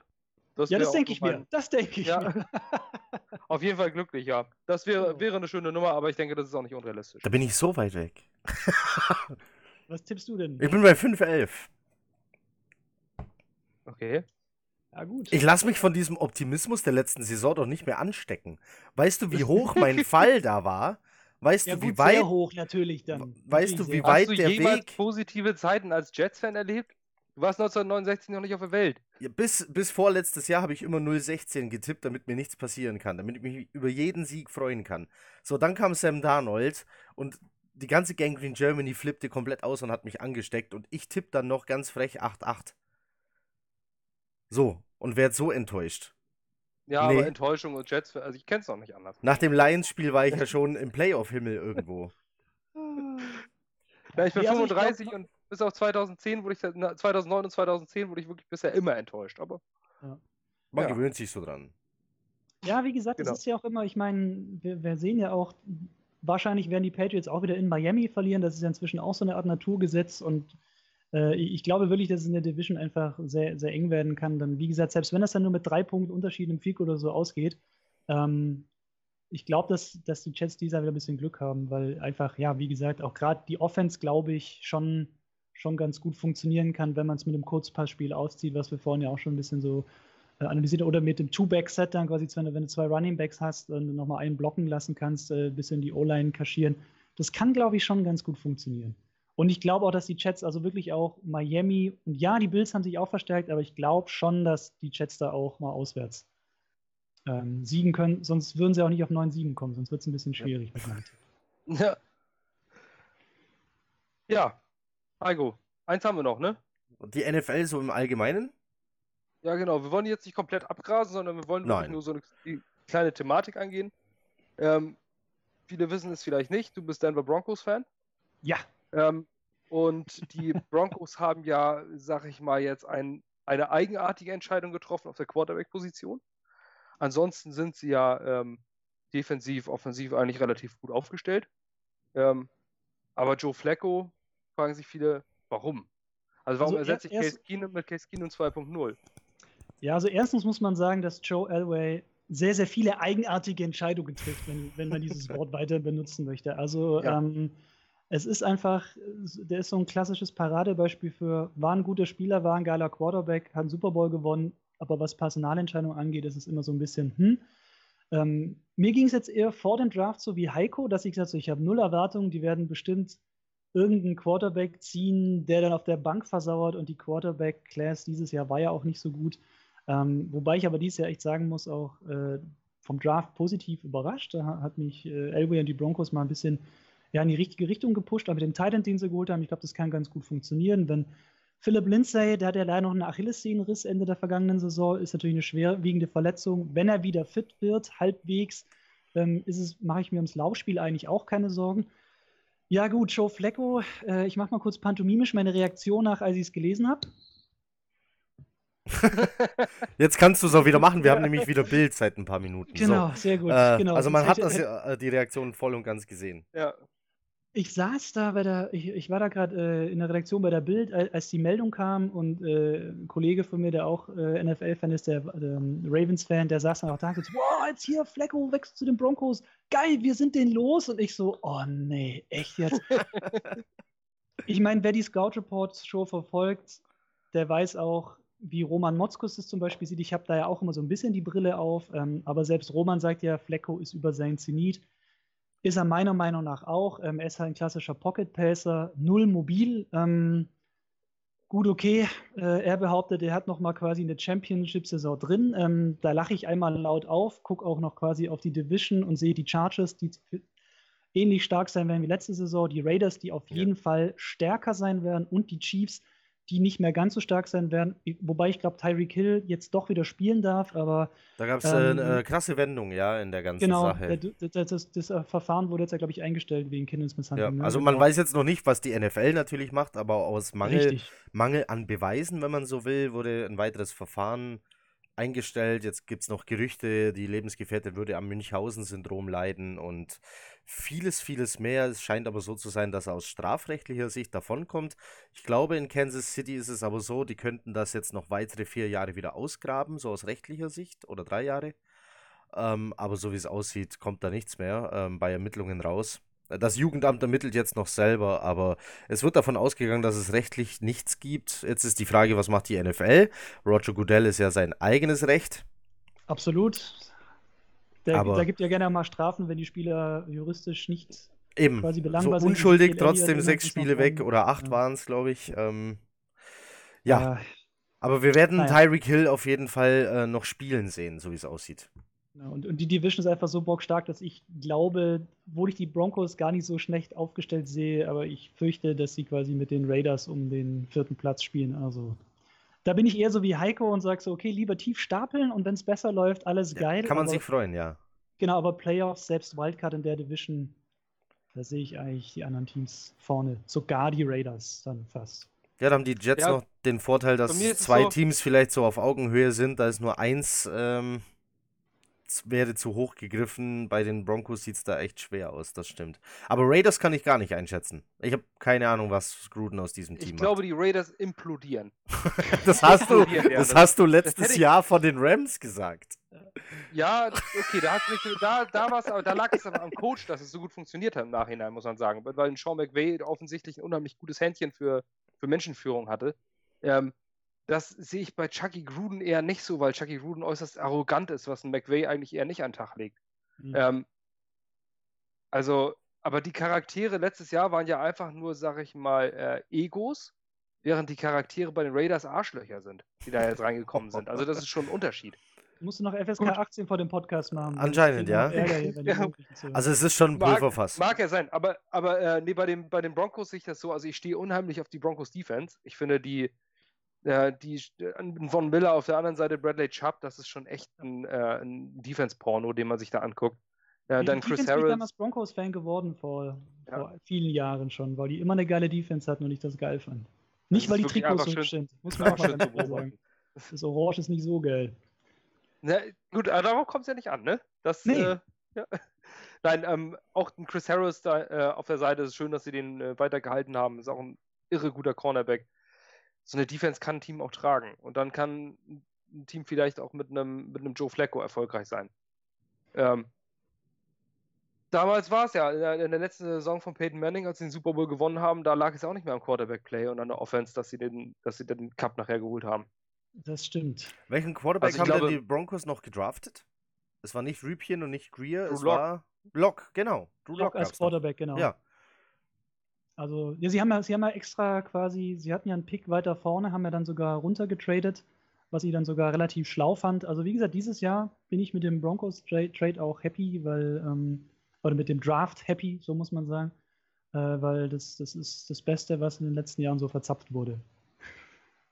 Ja, mal gucken, was sich da aufbaut. Ich denke, Joe Flacco ist auch nur ein Übergang. Was anderes kann es nicht sein. Das Problem ist ja, das ist genau das Problem, Sebastian. Seit Peyton Manning ist alles ein Übergang auf Quarterback. Das, ist ja das, ja, dann, dann, dann stellst du Travis Simeon auf, dann gibst du den Rookies halt auch irgendwie keine Zeit. Nach zwei Spielen wird er wieder runter, dann kommt Paxton Lynch drauf, der nicht so gut werfen kann, aber mehr, besser der Athlet ist, aber da, da hat mir einfach auch die Geduld gefehlt. Da hätte man einfach sagen müssen, ja gut, okay, wir werden diese Saison nichts reißen, aber du musst halt den jungen Quarterbacks ein bisschen die Erfahrung geben und dann tauschen wir mal wieder gleich aus, holt dann noch Brock Osweiler zurück und dann Case Keenum, das ist alles halt so, auf Quarterback fehlt mir so ein bisschen tatsächlich die Strategie, weil seit dem Super Bowl 2016 war das ja mit Manning noch, seitdem ist halt immer so, ja gut, okay, äh, Defense wird schon irgendwie richten, reicht halt aber gerade in der Liga auch nicht. Ne? Du musst halt schon auch mehr als äh, sechs Punkte machen, sonst wird es halt schwierig, ein Spiel zu gewinnen. Und von dem her, da fehlt einfach noch ein bisschen der Plan bei Quarterback. Das muss man ja, das ist schon irre interessant, dass auf anderen Positionen da wirklich Spieler geholt werden, die, äh, wo es auf lange Hinsicht läuft. Ich halte auch sehr viel von Royce Freeman zum Beispiel. Ähm, dass, äh, dass da wirklich gute, gute junge Spieler geholt werden und da Konstanz auf bestimmten Positionen ist, im Pass Rush oder auf Cornerback oder sowas. Ähm, aber auf dem Quarterback macht, das liegt an John Elway, der selber ja, Quarterback ist, natürlich. der sich dann irgendwelche alten Haudegen holt, der achtet nur auf die Quarterback-Position und da, ja, wirklich. Also Schon solange, schade, dass ausgerechnet auf der wichtigsten Position die beschissensten Entscheidungen getroffen werden. Solange du am Ende nicht äh, so lange einen Quarterback suchst, wie es die Browns jetzt getan haben, ähm, dann ist doch alles gut. Und das wäre auch gleich meine nächste Frage. Bist du, ähm, Chris, auf dem Browns Hype Train? Oder eher Ganz nicht? Ehrlich? Äh, also da, da, bin ich auch sehr vorsichtig. Also ich, ähm, ich hatte ja vorhin schon erwähnt, dass ich mit meinen Bildkollegen ein bisschen durchgetippt habe. Ich habe in der Division die Steelers trotzdem auf 1 und nicht die Browns. Ähm, aus einem ganz einfachen Grund. Ja, OBJ ist ein super guter Receiver, aber da wird sich alles auf den fokussieren. Ne? Also klar, Jarvis Landry hast du natürlich auch noch, das ist schon nicht schlecht. Allerdings muss Baker Mayfield jetzt auch halt beweisen, dass er noch mal einen draufpacken kann. Ne? Da bin ich auch erstmal so gespannt. Das ist ja auch mehr eher so einer, der quasi, ja, wie sagt immer, mutig aufwacht und äh, muss aber erstmal schauen, ob er jetzt halt quasi auch, ja, nochmal einen draufpacken kann jetzt in der nächsten Saison. Also beim, ich bin nicht auf dem Browns-Fan-Wagon aufgesprungen, Bandwagon. Ich freue mich für die Browns, dass es ein bisschen besser läuft, weil das ist ja wirklich das Team, wo du denkst, so, ey, unfassbar, die, die gewinnen ja wirklich gar nichts. Also das ist einfach nur traurig, deswegen freut es mich für die Fans, weil die dann immer so mit Herzblut dabei sind ja. und sich jedes Spiel angucken. Das finde ich toll. Für die freut mich das, aber dass die jetzt quasi hier, wie ja viele schon hypen, die Division durchmarschieren, die Playoffs. Nee, Freunde, lass mal. Die Ravens sind immer noch gut. Defense ein bisschen schlechter, Offense aber sehr verstärkt. Mark Ingram hat zum Beispiel dabei jetzt auch äh, ja. von den Saints, der kann auch Pässe fangen. Klar muss natürlich äh, hier, ähm, na, wie heißt nochmal der Quarterback bei den Ravens gerade, der Junge, der, Genau, danke. Ja. Der muss natürlich auch ein bisschen besser passen lernen. Das ist ja. auch klar, aber selbst, und, und die Steelers sind aber immer noch auch gut. Die, ich glaube, die sind so wütend, dass alle sagen, äh, ihr habt den William Bell verloren, äh, ihr habt Antonio Brown verloren, ihr werdet es durchgereicht. Und ich glaube, da haben die einfach keinen Bock drauf. Ich glaube, die werden ja. so mit Wut im Bauch spielen, die wollen so, wir beweisen es nochmal allen. Und ganz ehrlich, Mike Tomlin ist ein Super Bowl-Coach, der weiß ja, wie die Leute motivieren können. Ja, absolut. Also ich sehe es ähnlich, tatsächlich. Ich bin nicht auf dem Browns Hype-Train. Aber was ich in dieser Division in der AFC North interessant finde, ist, äh, für mich sind das das, das Dark Horse Team dieses, dieses Jahr sind tatsächlich Cincinnati Bengals, auf die kaum jemand achtet. Die haben alle auf den Power Rankings auf 28, 29, 30. Aber wenn man sich mal die Skill Player anguckt, wenn die gesund bleiben und funktionieren in der Offense, haben sie einen AJ Green, einen Tyler Eifert, wenn der mal gesund bleiben würde. Ähm, wenn er endlich mal gesund ja, bleiben würde. Genau. Ja, Tyler, Tyler Boyd, der letztes Jahr als Receiver sein Breakout-Jahr hatte. Die haben zwei ausgezeichnete Offensive Linemen geholt. Und Mixon. Ähm, und einen Joe Mixon da hinten, genau. der letztes Jahr auch eine 1000-Jahr-Saison hatte. Und einen Andy Dalton, der ein grundsolider Quarterback ist. Uff. Und jetzt einen neuen Coach. Also die Offense. Ja, Andy Dalton ist für mich der Inbegriff des Mittelmaß, aber er funktioniert immer. Er ist, er ist nie kacke. So, also er ist ja, ja niemand, der die Ausreißer nach unten hat. Ähm, es, ist eine, es, ist, es ist eine spannende Division, ja. genauso, genauso ja. wie, wie ähnlich spannend finde ich eigentlich dann auch noch die mit Rams äh, und 49ers und äh, Seahawks. Das ist auch quasi. Ja, wenn man auch nicht weiß, was die 49ers machen.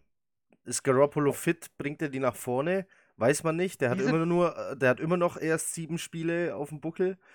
Ähm, also. Das sind für mich, das sind für mich so diese Teams. Ich wollte mich eigentlich so da ursprünglich dazu kommen, was, äh, was sind so eigentlich die most overrated, most underrated Teams?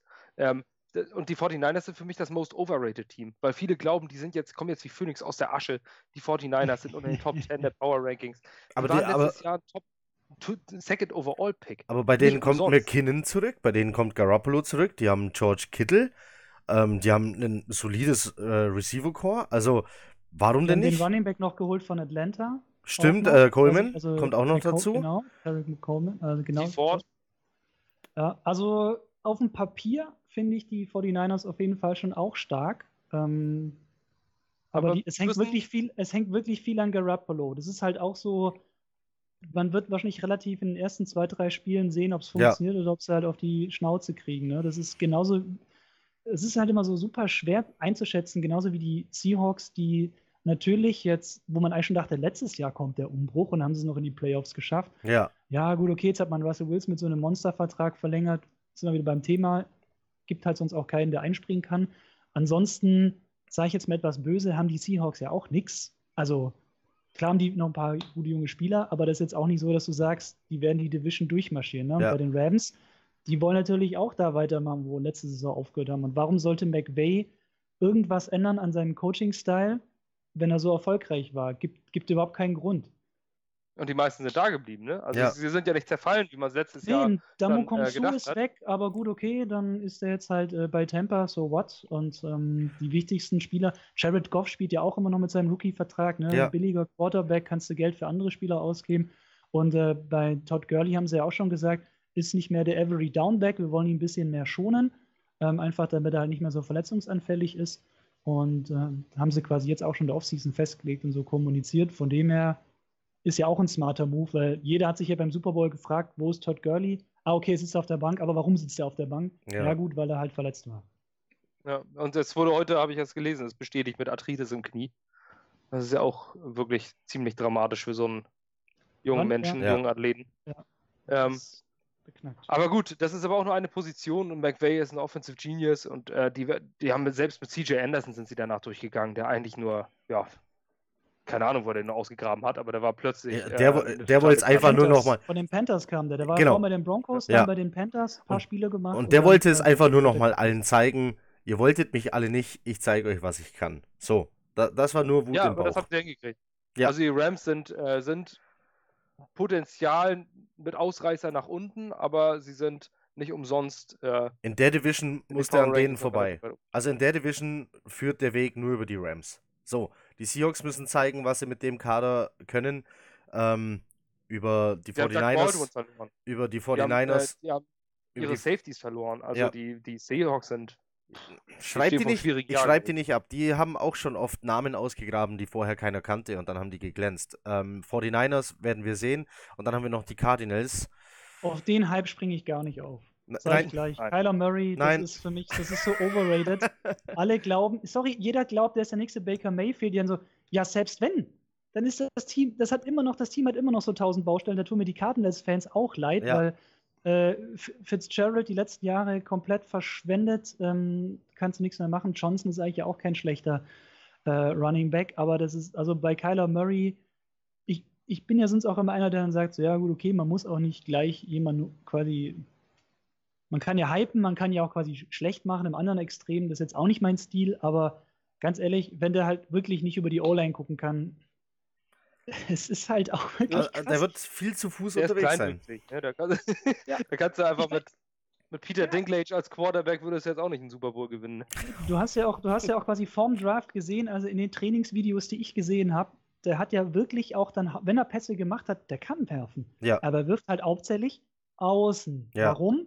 Weil, Weil er in der Mitte nichts sieht. sieht. Ja. Es hat halt einen Grund, dass halt ein Peyton Manning 1,95, 1,96 ist oder so. Und klar ist Russell Wilson die Ausnahme, aber dass Kyler Murray ein Russell Wilson ist, das muss er mir auch erstmal beweisen. Ja, also Russell Wilson ist ja auch gar nicht so klein, der ist ja auch immer noch über Das stimmt, der ist noch größer als Kyler Murray. Ja. Ich glaube, der ist 1,85 oder sowas. Das wird ja auch gerne, gerne der mal so Der wird nur klein geredet, weil er zu dem Zeitpunkt, als er kam, glaube ich, der kleinste war. Aber, ähm, und dann ist es ja so, da hast du Cliff Kingsbury und dann heißt es so, wir fahren jetzt voll die Hybrid äh, Air Raid Offense, wir, ähm, wir machen das totale College-System. Das hat schon mal jemand versucht. Das war nämlich Chip Kelly bei den Philadelphia Eagles und es ist gnadenlos gescheitert. Du kannst dieses College-System nicht einfach so eins zu eins auf die NFL umbauen. Du hast da immer noch Offensive Linemen, die äh, einen gefühlten Meter größer sind als er. Das wird schwierig. Also wird eine ganz schwierige Nummer. Ich glaube auch, dass die Cardinals äh, ganz, ganz böse auf die Fresse fallen werden. Wieder. Leider. Sie hatten letztes ja. Jahr das Problem erledigt auf der Quarterback-Position eigentlich. Josh Rosen ist ein unheimlich talentierter Quarterback. Wir haben ja mit Carsten Spengemann gesprochen, ähm, auch ja. neulich Interview auf Scout Report, und der ist ja Miami-Fan, der ist ja, hat ja auch gesagt, so geil, dass wir jetzt äh, quasi einen Quarterback haben, der die nächsten fünf, sechs Jahre quasi die Bälle bei uns wirft, wenn ja. er fit bleibt. Und er meinte nicht Fitzpatrick. Ja, und ich, seh, ich, kann mir vorstellen, dass die Dolphins mit, für einen günstigen Preis gerade einen Franchise-Quarterback geangelt haben. Und den wir vielleicht ab Woche 5 schon sehen. Die haben ja, wie wir, glaube ich, Woche 4 Bye Week. Das weiß ich nicht, aber dass die Jets Woche 4 Bye Week haben. Ja, ich, ich, glaube, die Dolphins haben äh, gleichzeitig. Meine ich. Okay. Aber dann kann es schon sein, dass du ab Woche 5 äh, Fitzpatrick äh, mit einem Knopf im Ohr am Spielfeld ran siehst und äh, wir Josh Rosen da äh, was ins Ohr flüstert. Also kann passieren. Wird das ist die In Miami war es, glaube ich, auch ein guter Deal auf jeden ja, Fall. Ja. Also, Günstiger als ich dachte. Wir haben Second Round Pick für den Quarterback bezahlt, der letztes Jahr auf jeden Fall ein Top 10 Pick war. Ja. Was willst du mehr? Und der das Talent in meinen Augen auch bewiesen hat, dass er diesen Top 10 Pick oder diesen Pick in der ersten Runde auf jeden Fall wert war.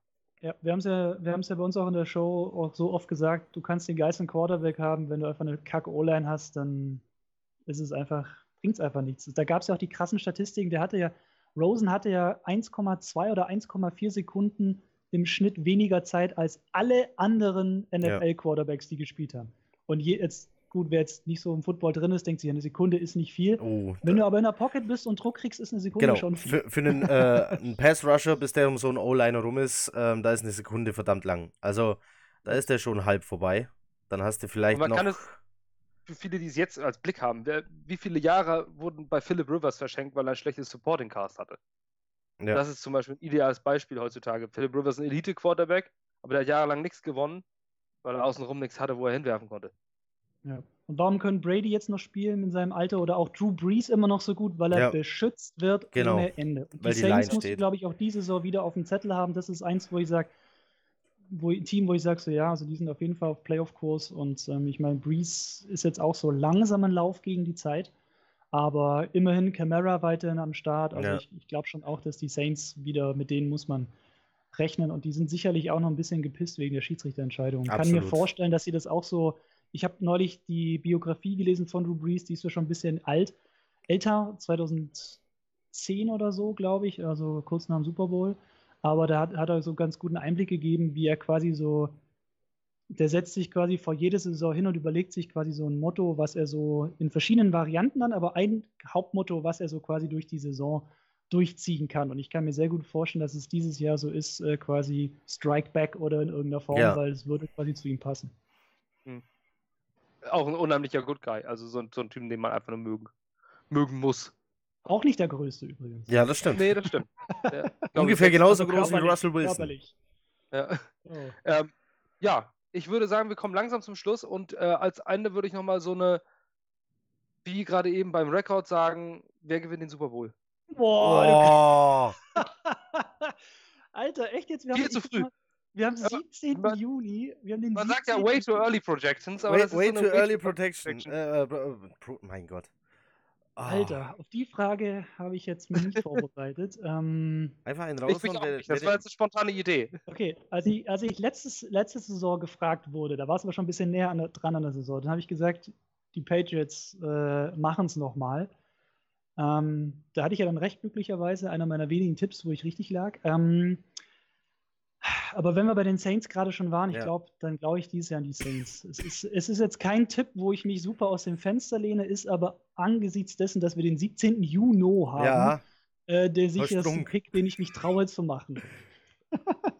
ich nehme, ja, ich schwanke gerade zwischen Saints oder Chargers. Einfach aber nur, weil ich es ihnen in der momentanen Situation natürlich neben den Jets am meisten gönnen würde. Also einem Philip Rivers, einem Drew Brees nochmal ähm, doch, äh, einer von den beiden.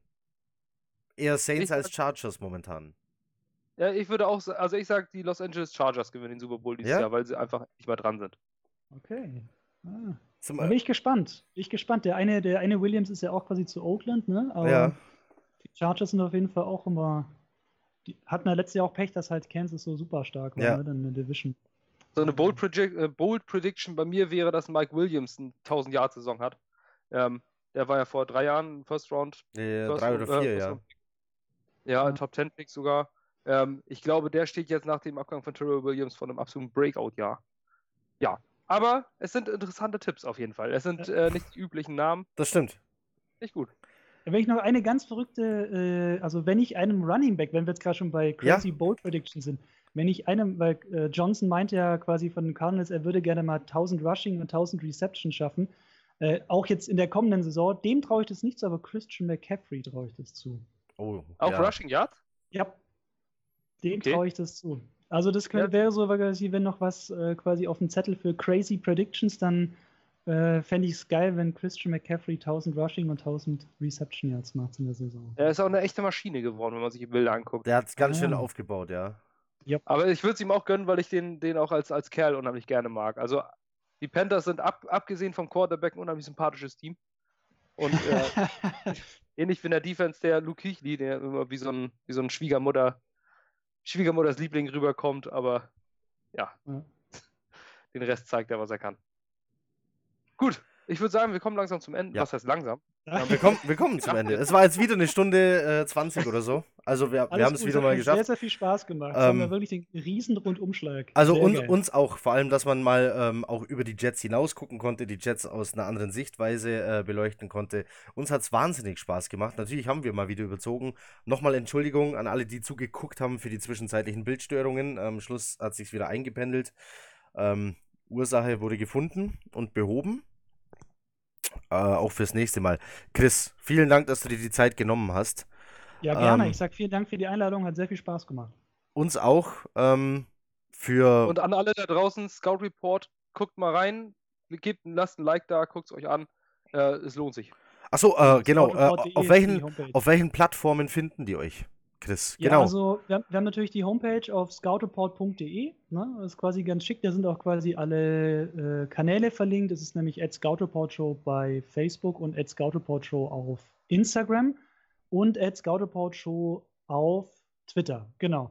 Bei Facebook nicht verwirren lassen. Das, da ist zwar der Name auch noch der Seite Kickoff Show. Das ist, da kämpfen wir noch mit Facebook. Die lassen nämlich die Namensänderung nicht zu. Ah, schön. das ist nämlich ein Problem, mit dem wir seit Wochen zu tun haben und kämpfen, aber Genau, aber am einfachsten auf scoutreport.de, da sind quasi auch, auf, wir haben auch eine schöne mobile Webseite, das ist alles optimiert. Da könnt ihr quasi einfach, gleich auf der Startseite sind alle Kanäle drauf. Da könnt ihr quasi euch austoben. Gibt auch ein Newsletter, für den ihr euch anmelden könnt. Auch da gibt es die Infos, wenn man auf der Seite ein bisschen rumscrollt. Dann äh, kriegt ihr quasi auch jede Woche, immer am Wochenende dann gesammelt, quasi alles nochmal schön äh, verlinkt und in der Mail, was bei uns so passiert ist. Und wenn ihr streamt, streamt ihr auf alle Plattformen? Äh, wir streamen auf Facebook und auf Twitter. Facebook genau, und Twitter. Und, genau, und danach gibt es immer als, äh, als Podcast, da hat mir ja hier Sebastian sehr geholfen. Äh, danke auch nochmal an dieser Stelle, wenn wir jetzt schon dabei ja. sind, äh, über Enker FM. Quasi gibt es dann auch ja, über die verschiedensten Kanäle, ähm, natürlich auch auf Spotify, Google Podcast, Apple Podcast. Ähm, wenn es eine Show gibt, hauen wir das auch immer auch raus auf der Seite. Ähm, dann gibt es auch nochmal den Real Life. Wir laden es nochmal in HD auf YouTube hoch ähm, quasi dann kurz danach und natürlich eben auch als Podcast. Und man kann sich den Real Life auch nochmal als Twitter oder Facebook angucken. Also es gibt also quasi keine Entschuldigung, wir sind fast überall zu finden. So, dann ja. kommen wir wirklich zum Schluss. Ich habe eine persönliche Sache noch zu sagen. Das geht raus an Gangrene Germany-Mitglied Kevin. Kevin, in diesem Podcast gab es kein nerviges Kugelschreiber-Klicken. Danke für den Tipp mit dem Stressball. Das hat funktioniert. ähm, Stark. Das, Guter Mann, ähm, der Kevin. Guter das, Mann. Das äh, hat wunderbar funktioniert. Ähm, er hat sich bitter beschwert über das permanente Klicken des Kugelschreibers, ähm, was mir selber natürlich nicht aufgefallen ist und gab ja, mir dann den Tipp, äh, mit sowas hier zu arbeiten. Hat funktioniert. Vielen, vielen Dank. Vielen Dank, Chris. Ähm, wir hören, wir sehen uns wieder. Kickoff Show Dienstag 19 Uhr. Wir wieder. Das hier seht ihr am Dienstag und äh, den normalen Podcast gibt es dann Mittwoch von uns, Gangrene Germany Podcast. So, dann mit Mailbag wird beantwortet. Und dies rappelvoll. So, einen schönen Abend, guten Morgen, gute Nacht, wann auch immer ihr das hier seht und hört. Macht es gut. Jet up. Take flight. Ciao.